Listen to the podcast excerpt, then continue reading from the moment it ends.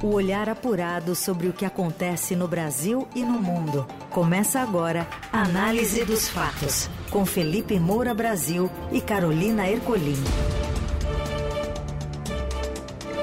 Olá, bem-vindos! Mais uma semana começando por aqui e a atualização das notícias importantes, né? O que é destaque no Brasil e no mundo a partir de agora no Jornal Análise dos fatos, comigo e com o Felipe Moura Brasil. Tudo bem, Felipe? Salve, salve, Carol, equipe da Eldorado FM, melhores ouvintes, sempre um prazer falar com vocês. Vamos com tudo para mais uma semana de análise dos fatos. Lembrando que estamos em todas as plataformas de podcast, onde o programa vai parar depois das transmissões ao vivo aqui de segunda a sexta às 13 horas. Vocês podem compartilhar o link de cada episódio do dia com familiares e amigos. Vamos aos destaques dessa segunda, 7 de agosto. Governo e estados do Nordeste criticam o governador de Minas Gerais por lançamento de bloco com protagonismo das regiões Sul e Sudeste. Na cúpula da Amazônia, presidente Lula mira ser líder pró-floresta, mas leva contradições internas, como o projeto da Petrobras na foz do Amazonas. E ainda, indígenas estão em nove de cada dez cidades do Brasil e é surpresa se continuam na Copa do Mundo de Futebol Feminino. O que acontece no Brasil e no mundo. Análise dos fatos. O ministro da Justiça, Flávio Dino, afirmou que criar distinções entre brasileiros é proibido na Constituição Federal e que aquele que optar por esse caminho é traidor da pátria, usando uma referência uma citação do ex-deputado e um dos maiores opositores da ditadura militar, Ulisses Guimarães. A declaração do ministro fez referência ao anúncio do governador de Minas, Romeu Zema, em entrevista ao Estadão, de criar uma frente para protagonismo das regiões Sul e Sudeste em publicação no Twitter, Dino classificou a declaração como absurda e chamou os interessados no assunto de extrema-direita. Já o governador de, do Rio Grande do Sul, Eduardo Leite, entrou em defesa de Romeu Zema e disse que o conselho que irá reunir os governadores do Sul e Sudeste quer agir mais por equilíbrio a gente nunca achou até hoje que os estados do Norte e do Nordeste haviam se unido contra os demais estados do país. Pelo contrário, a união desses estados em torno da pauta que é de interesse comum deles serviu de inspiração para que a gente possa finalmente fazer o mesmo. Não tem nada a ver com frente de estados contra estados ou região contra região. Se trata de nós nos unirmos em torno do que é pauta comum e importante para os estados do Sul e do Sudeste. Ações para o desenvolvimento, questões tributárias, enfrentamento à pobreza, governança governança federativa, proteção ao meio ambiente, defesa do agronegócio, enfrentamento ao crime, são alguns dos temas. Mas entre essas pautas não está discriminar, desunir e desintegrar nenhuma parte da federação, porque nós vamos ser todos mais fortes quanto mais formos todos uma só nação. Também pelo Twitter e após a repercussão da entrevista, Zema tentou esclarecer o assunto, afirmando que a frente não vai se posicionar contra outras regiões. Governadores e outros líderes políticos avaliam que a fala de Zema tem uma explicação clara no curto prazo: as disputas em torno da reforma tributária. O tema dividiu os estados em dois blocos. De um lado, governadores do Norte, Nordeste e Centro-Oeste, com maioria no Senado, que se sentiram prejudicados com o texto aprovado pelos deputados federais de outro Sul e Sudeste, com maioria na Câmara.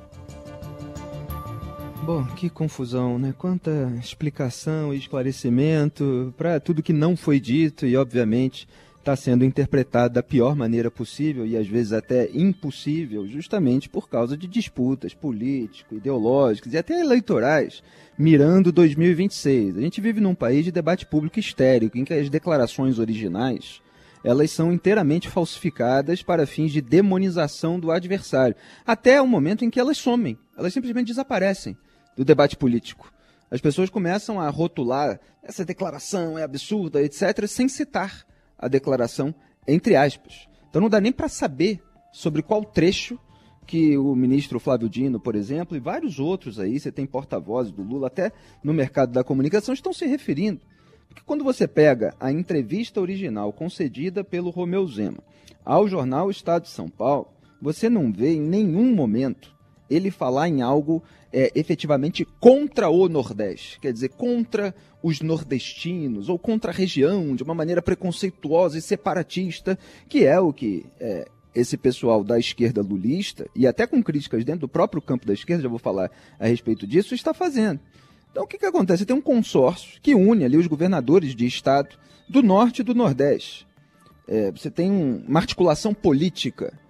E agora, é, você tem também uma articulação política de união é, de governadores do estado, dos, dos, estados da região sul, dos estados da região sudeste. Isso é absolutamente legítimo em ambos os lados. Inclusive, o Romeu Zema, na entrevista ao Estadão, ele fala assim: é preciso tratar a todos da mesma forma. As decisões têm que escutar ambos os lados. E o COSUD, que é esse consórcio sul-sudeste, vai fazer esse papel, porque ninguém pode ignorar o peso de expressivos 256 deputados na Câmara. Então, o que, que ele está dizendo? Olha, olha, o, o, os governadores do Norte Nordeste são articulados, eles defendem ali os interesses das suas regiões. Agora nós temos uma articulação aqui também para defender o interesse das nossas reuniões, é, das nossas é, é, regiões, e as decisões da esfera federal, as decisões sobre textos legislativos, elas têm que considerar ambos os lados e, obviamente, vamos tratar de chegar a um denominador comum para aquilo que é melhor para o país. É isso que está sendo colocado. Então, a tentativa de falsificar isso é parte é, de uma estratégia de você sempre demonizar os adversários, partindo do pressuposto de que eles fazem parte de um segmento da elite, é, que é a ver essa população pobre, etc, etc. É claro que diante de um cenário como esse, tão sensível, tão polarizado, é, governadores como Romeu Zema precisam tomar cuidado com a maneira, com a forma é, de expressar. Então, assim, no máximo o que acontece é um certo provincianismo do Romeu Zema. É uma certa inabilidade para é, pressentir determinados ataques e fazer toda uma construção de discurso é, de modo a já evitar aquela, aquela exploração política, ou pelo menos minimizá-la, já que é, impedi-la completamente seria impossível, porque a tentativa é, de descontextualizar, ela sempre existe no campo adversário. Então ele, ele falou ali, foram três perguntas do Estadão que geraram essas respostas. É, ele está falando ali sobre as reuniões, é, porque é, você tinha ali sete estados né, do, do sul, é, são três no sul, quatro no sudeste, em 27. Então, com isso, iríamos aprovar o quê? Nada. O norte e nordeste é que mandariam. Aí nós falamos que não. Pode ter o conselho, que é o conselho federativo proposto dentro da reforma tributária, mas proporcional. Se temos 56% da população, nós queremos ter peso equivalente. Então, de onde veio essa discussão? Veio da questão é, do, da formação do conselho federativo previsto é, ali no texto da PEC, da proposta de emenda à Constituição da Reforma Tributária, e na questão do Fundo Nacional de Desenvolvimento Regional, que foi criado pela mesma PEC. É, então, o Conselho Federativo é criado para gerir o tributo. É o novo tributo, por exemplo, o Imposto sobre Bens e Serviços, o IBS, que engloba o Imposto Estadual e o Municipal, o ICMS e o ISS. No Fundo Nacional de Desenvolvimento Regional, é, você vai ter ali 80 bilhões de reais gastos em quatro anos, mais 40 bilhões anuais a partir de 2033, tudo por fora do limite de despesa primária da União, e havia toda uma articulação para que esse dinheiro fosse mandado majoritariamente para as regiões Norte e Nordeste, como se não houvesse pobreza, como se não houvesse gente pobre em outras regiões. Então, o que, que o Tarcísio de Freitas fez naquela articulação é, foi justamente pontuar isso. Olha, temos pobreza também, precisamos também de uma fatia desse fundo. O Romeu Zema estava presente nessa articulação política, nós tratamos disso aqui. Então, é, é, esse é o ponto. Você tem aí é, uma disputa dos estados, das regiões, é pelo quinhão, cada um trazendo o seu argumento que é perfeitamente legítimo porque é um dinheiro que vai ser entregue para a realização de estudos, projetos, obras de infraestrutura, fomento a atividades produtivas com potencial de geração de emprego e renda, é, promoção de ações de desenvolvimento científico, tecnológico, inovação. Então, ainda é, se, discute os, é, se discutem os critérios. Como o texto foi para o Senado, isso ainda pode ser alterado. É, então, você tem muitos estados na região é, Nordeste, principalmente, é, na outra você tem menos, mas aí o Zema está colocando o potencial econômico. É, você é, coloca ali certos argumentos para mostrar é, que essas regiões também precisam receber. Agora, qual vai ser o critério preponderante, etc., isso vai ser decidido no jogo político. É absolutamente normal que essas coisas estejam acontecendo. É, ele até falou de 70% e até mais né, é, nas regiões aqui, se você incluir o Centro-Oeste. Aqui ele estava falando mais é, especificamente Sudeste e Sul.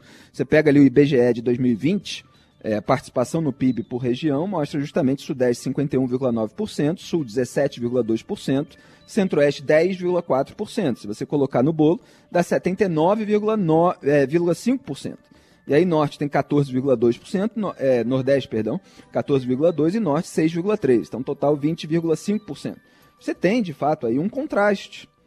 É, e ele está apontando isso. É claro que quando o Zema fala de vaquinhas, aí ele dá mais pretexto. Mas como é que ele está falando? Senão, é, senão você vai cair naquela história do produtor rural, ele faz uma analogia, que começa a dar um tratamento bom para as vaquinhas que produzem pouco e deixa de lado as que estão produzindo muito. Isso num texto escrito, num jornal, etc., você perde, né? Aquele sotaque interior do sujeito que está acostumado a lidar é, com agronegócio, com fazenda, com propriedade, com criação de gado. Então você tem aí um provincianismo, ah, tá chamando o nordestino de vaca. É óbvio que não. O sujeito está falando da, da questão factual da diferença de produtividade entre determinadas regiões e não está querendo aniquilar nenhuma região. Ele está querendo simplesmente uma divisão que seja mais justa. E aí está argumentando a favor de um critério para aquela divisão. É, então você tem também outras questões, por exemplo, que você tem mais representatividade dessas regiões no, é, na Câmara e no Senado, por uma questão de é, distribuição de vagas, etc., é, o Norte e o Nordeste acabam favorecidos, porque tem maior número de estados. Então isso é colocado por ele também. O resto, o resto é essa gritaria. É nós somos os bonzinhos, eles são malvados. E o Flávio Dino chega, com perdão de me estender, mas é que envolve muitas coisas, né? A citar Ulisses Guimarães, olha só. Isso aí foi aquele discurso do Ulisses de 5 de outubro de 1988, no contexto é, da, da Constituinte, é, em que ele fala sobre a Constituição, quanto a ela discordar sim, divergir sim, descumprir jamais, afrontá-la nunca. Traidor da Constituição é traidor da pátria. É, esse é o discurso de Ulisses, que lutou contra a ditadura militar por meios democráticos e estava defendendo a Constituição. Romeu Zema, numa entrevista a respeito de um bloco de articulação política, não está atacando Constituição nenhuma. Isso é tudo uma grande vigarice. Mas, com vistas a 2026, a, o palco das vigarices já está aberto. Na Eldorado, análise dos fatos. A agenda política dos próximos dias contará com importantes depoimentos em comissões no Congresso e a Polícia Federal, retomada de julgamento no Supremo Tribunal Federal e o presidente Luiz Inácio Lula da Silva em compromissos no Pará e no Rio de Janeiro. A deputada federal Carla Zambelli comparece hoje à Polícia Federal após ser intimada a prestar depoimento no bojo da Operação 3FA, que fez buscas em endereços da parlamentar por suposta invasão aos sistemas do Conselho Nacional de Justiça, com a inserção de um mandado de prisão falso contra o ministro Alexandre de Moraes do Supremo Tribunal Federal. O ex-ministro da Justiça e Segurança Pública Anderson Torres deve depor amanhã como testemunha na CPMI do 8 de janeiro. Ministro da Justiça do governo Bolsonaro, Torres era secretário de Segurança Pública do DF no dia dos ataques aos prédios dos três poderes. Depois de dois meses, o Supremo voltará a julgar a constitucionalidade da criação do juiz de garantias na quarta que pode mudar os procedimentos judiciais no país. Proposta cria juízes a ficarem à frente de investigações criminais enquanto o outro cuida da causa. Nesta semana, o presidente Lula passará a semana fora do Palácio do Planalto. Amanhã e na quarta, ele participa da cúpula da Amazônia, em Belém. No evento, o governo quer convencer os países a, da região a assumir a meta de desmate zero, o que o Brasil prometeu fazer até 2030. Para isso, Lula terá de equilibrar interesses das nações vizinhas e ainda lidar com as contradições internas do próprio governo, como a polêmica sobre a exploração do petróleo na foz do Rio Amazonas.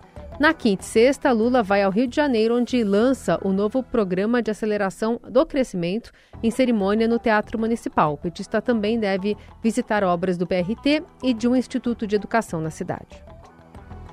É, já falei bastante aqui sobre a questão é, da foz do Amazonas. O IBAMA não autorizou a licença e um governo que posa de ambientalista começou a atacar a instituição responsável pela entrega do parecer técnico, porque tem mais interesse em explorar petróleo e em todas as eventuais vantagens que possam ser obtidas para esse grupo político em razão disso, e aí a gente tem que lembrar o histórico de exploração dessa área que não é, é muito positivo, é, prefere isso é, do que a, defender na prática aquilo que prega. é, muitas vezes existe essa dificuldade. Em relação ao juiz de garantias, lembrando que foi um jabuti inserido no pacote originalmente anticrime, e muitas vezes depois foi criticado como pacote pró-crime, é, um jabuti que foi inserido e foi sancionado pelo presidente Jair Bolsonaro, que era de interesse de toda essa classe política investigada alvo de operação. Então unia ali petistas e bolsonaristas. E contra a orientação do então ministro Sérgio Moro, Bolsonaro sancionou, depois subiu no telhado, porque o Luiz Fux acabou é, evitando a, a, a, aprovação direta e agora, passado um tempo, caso esfriado, é, volta-se a discutir, que é a separação praticamente da primeira instância em duas, como se já não bastassem quatro no Brasil. Então os políticos eles ficavam muito incomodados quando um juiz de primeira instância, que era responsável pela fase de investigação, estava sendo rigoroso em relação a, a eles. É, então, determinando é, busca e apreensão, determinando é, quebra de sigilo, isso e aquilo. O que, que eles queriam fazer? Eles queriam que o caso mudasse de mão ainda na primeira instância, para que eles não fossem sequer condenados em primeira instância. É, então se criou essa alternativa. Vamos criar a figura do juiz de garantias, porque aí um juiz fica responsável pela fase de investigação e a gente ainda tem chance de trocar o processo de mão para que outro juiz dê a sentença. Quanto mais o processo troca de mão, mais atalho você vai criando, e é esse mundo de manobras jurídicas baseadas em questões de formalismo que a gente vê livrar a cara de todos os corruptos, lavadores de dinheiro e autores de crime de peculato. Então é isso que vai ser é, votado, que é de interesse dos políticos, e ganha, claro, toda uma, é, uma carapaça é, retórica, acadêmica, da importância, mas é de dificuldade, de, de, é, de, implementação difícil, porque não há tanto juiz disponível em determinadas comarcas no Brasil, e eles vão ter que enfrentar essa questão. A semana não vai ser tediosa, né? Tem muito assunto aí. Anderson Torres depondo na CPMI, ele que chegou a ser preso, é, mas está solto usando tornozeleira eletrônica. Os bolsonaristas vão defender, os petistas vão atacar. Circo não vai faltar. Análise dos fatos. O Instituto Brasileiro de Geografia e Estatística divulgou hoje índices sobre a população indígena residente no Brasil. Este grupo é o de mais de 1 milhão e 600 mil pessoas. Representa 0,83% do total de habitantes do país. O número foi contabilizado pelo IBGE a partir do censo 2022 e aponta para um aumento de 88% de indígenas em relação ao censo anterior de 2010. Quase 90% das cidades do país têm moradores indígenas. Quatro de cada dez vivem na região norte. Sozinho, o Amazonas concentra quase 491 mil delas. O IBGE ressalta que esse grande crescimento populacional ainda requer uma avaliação mais aprofundada, isso porque o censo 2022 encontrou um maior número de terras indígenas em relação ao realizado em 2010.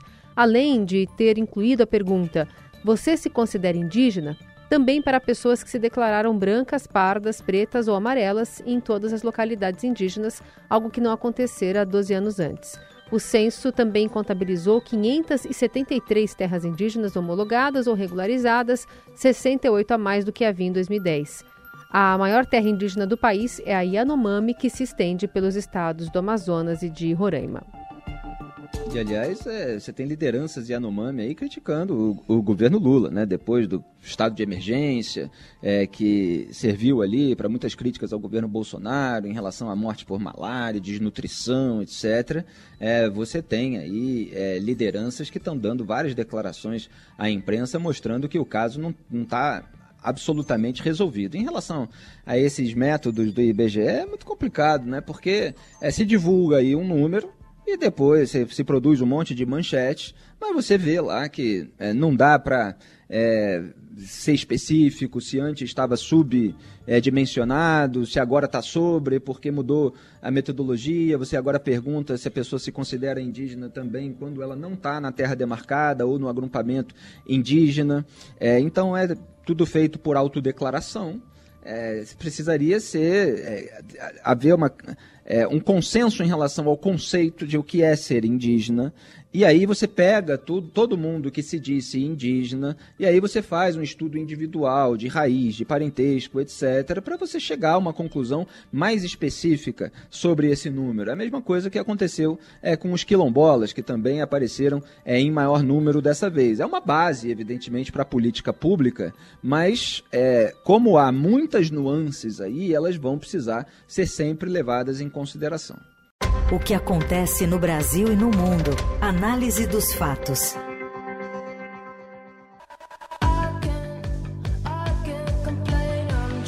E o técnico do Corinthians feminino admite a possibilidade de assumir o comando da seleção brasileira. Conta mais, Morelli. Olá, amigos. Quero falar de seleção brasileira feminina da Copa do Mundo, que para o Brasil ainda não acabou. Existe uma decisão a ser tomada depois da eliminação do Brasil para a Jamaica. O Brasil caiu fora da Copa de futebol feminino na primeira fase desde 1995 que isso não acontecia. O técnico Arthur Elias do Corinthians, que comanda o futebol feminino do Corinthians, campeão de tudo, de Libertadores e Campeonato Brasileiro, já está nessa profissão há um bom tempo, se diz preparado para assumir o lugar de Pia Sandhage. A treinadora sueca foi para a Suécia, vai ficar lá por uns dias para depois reassumir ou não a sua função na CBF. Presidente da CBF, Edinaldo Rodrigues, não garantiu a técnica no comando do time para a próxima temporada, que vai desaguar lá nos Jogos Olímpicos de Paris. Ela tem contrato até agosto de 2024, mas o Edinaldo tem repensado algumas posições em relação às seleções. Vou dar o exemplo do Ramon, que era técnico interino da seleção brasileira masculina, foi mal em algumas partidas, em alguns amistosos, e o presidente da CBF resolveu por bem trocar o treinador interino e deu a vaga para Fernando Diniz, que vai assumir a seleção brasileira em setembro. Então, a mesma coisa, a mesma avaliação está sendo feita pela CBF em relação à técnica Pia Sandhage, em relação ao time feminino do Brasil. E o Arthur aparece como o nome mais certo para assumir esse posto. Ele se diz pronto, ele respeita a Pia, claro, diz que o cargo é dela. Eles conversam, já conversaram muito entre si sobre sobre futebol feminino. Ele disse também na entrevista dada ao apito final que tem divergências do modo de pensar a seleção brasileira em relação à treinadora, mas que isso não impede que eles sempre tivessem conversa sobre o assunto. Se a CBF optar por trocar o treinador, o Arthur Elias aparece como fortíssimo candidato, vai desfalcar o Corinthians, mas vai assumir a seleção brasileira, pensando em um ano de preparação, de melhoras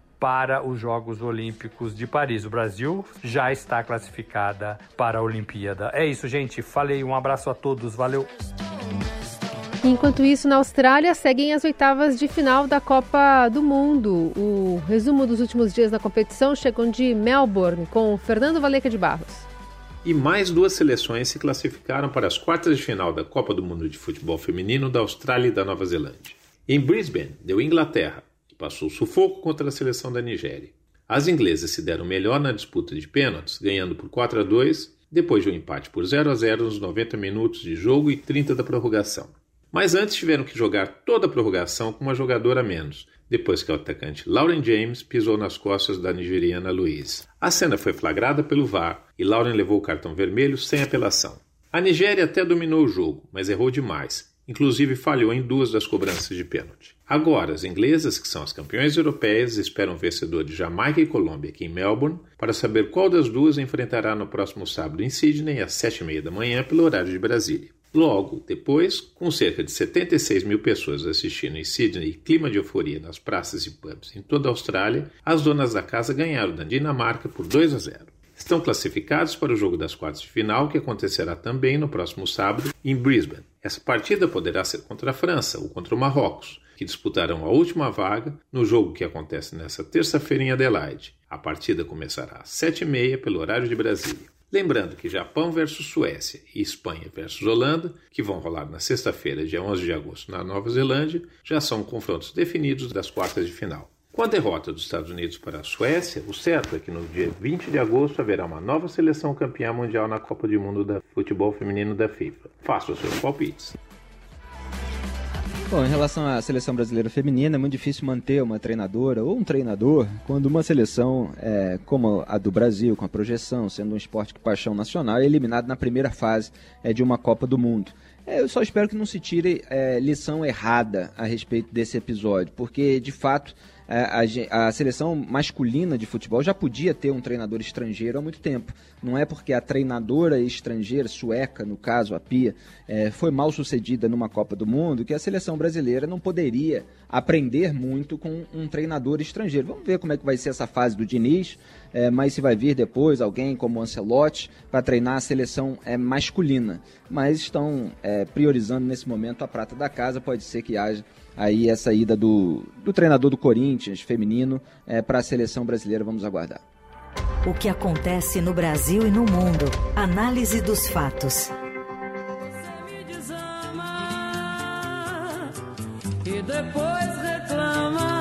Os passageiros de um avião que precisou ficar parado para manutenção no aeroporto de Congonhas nesse final de semana tiveram um passatempo inusitado enquanto aguardavam o início da viagem. A cantora maranhense Alcione que estava no voo, decidiu dar uma palhinha e acabou fazendo uma apresentação especial para relaxar os companheiros de espera. A viagem, que saiu de São Paulo e teve como destino Rio de Janeiro, atrasou por menos de uma hora. Em pé, no meio da aeronave, a cantora introduziu um dos maiores sucessos da sua carreira, Não Deixa o Samba Morrer. Os passageiros acompanharam a letra e fizeram coro com a artista.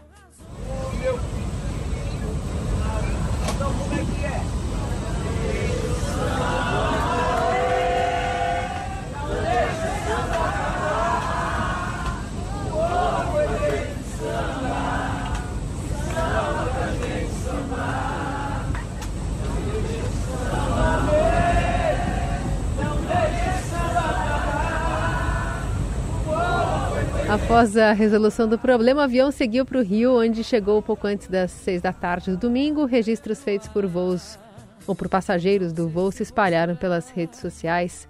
Já teve essa sorte, Felipe? Nunca tive essa sorte, gostaria muito que todo essa, toda essa chatice que é você esperar avião e tal fosse resolvida com a Alcione cantando. Eu gostaria de levá-la em todas as viagens para fazer isso. Não deixe o samba morrer, um samba clássico, eu sei de cor, canto há décadas. Ele estava é, no primeiro álbum de estúdio da Alcione, A Voz do Samba, foi gravado em 1975 e a partir do ano seguinte se tornou um sucesso nas paradas e a música fundamental em todas as rodas de samba. Eu vi a cena, uma cena linda. Análise dos Fatos tem produção, edição e coordenação de Laís Gotardo e fica por aqui. Fica por aqui, trabalhos técnicos sempre de Moacir Biasi, comanda a mesa de som é de Carlos Amaral e Carol Ercolim dá esse show aqui de simpatia na apresentação. Um grande abraço a todos, até amanhã. Até amanhã, boa semana.